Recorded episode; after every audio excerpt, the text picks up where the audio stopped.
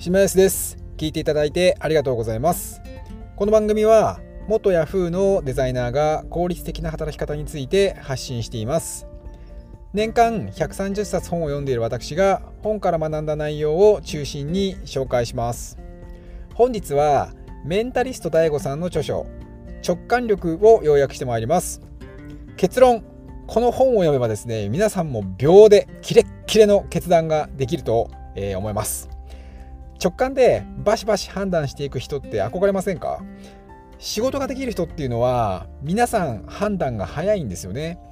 で決断ってやっぱ怖いと,、まあ、とはいえですね決断って怖いんですよね。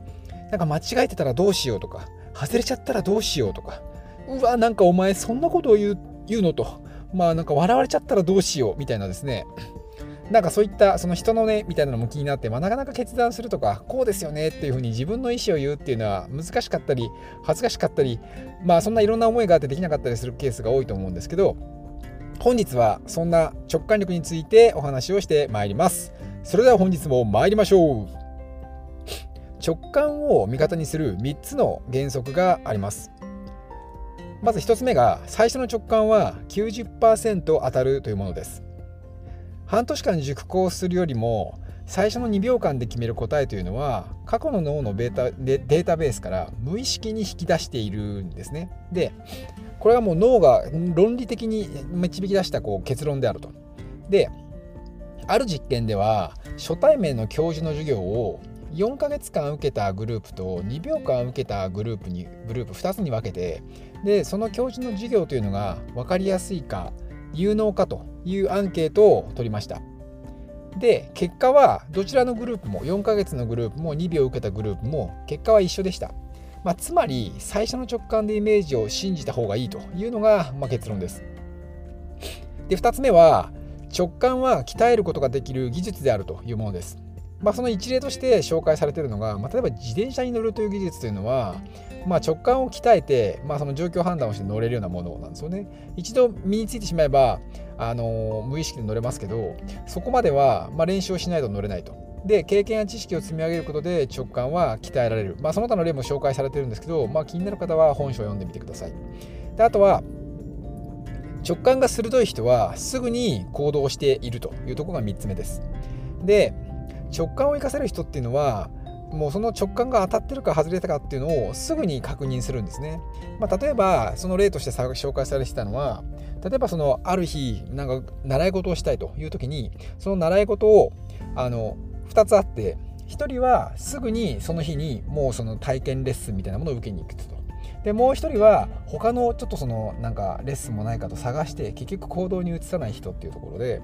例えばその前者のすぐに行動に移す人というのはその後にその直感が外れたか外れてないかというのをすぐに検証できるんですよね。そこっていうのがそのすぐに行動するということが直感力をその鍛えるには有効というお話です。で直感力をアップする7つの条件というのが紹介されています。ちょっと7つ紹介するとちょっと時間が足りないので今日はそのうちの2つを紹介します。で1つ目は余裕を持つことが大切ということです。でできるビジネスマンの方というのは ToDo リストを使っている人っていうのはまあ多いと思うんですけど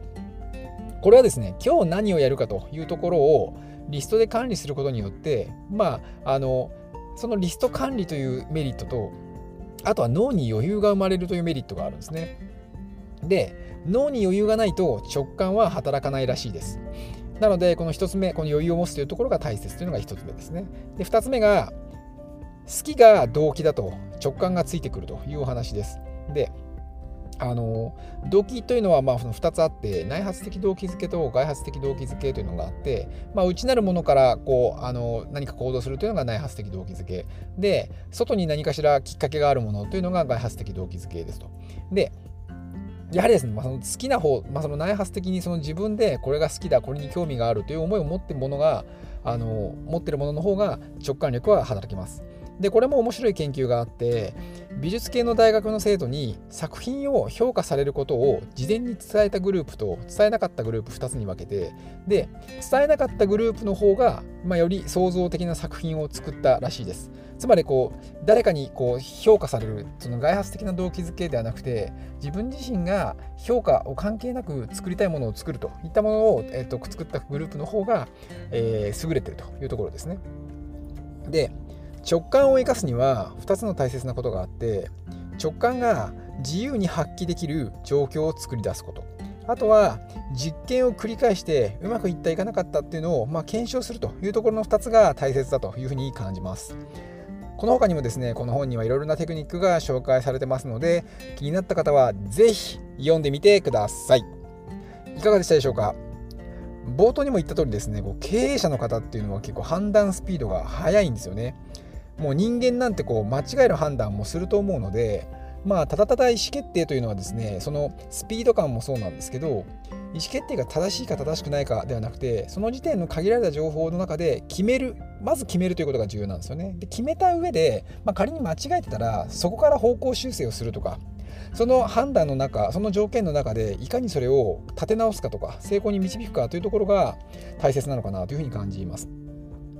はい、この番組ではですね引き続き面倒くさがり屋でもできる効率化のノウハウを1日1つお伝えしていきます。引き続き聞いていただけると嬉しいです。それではバイバーイ。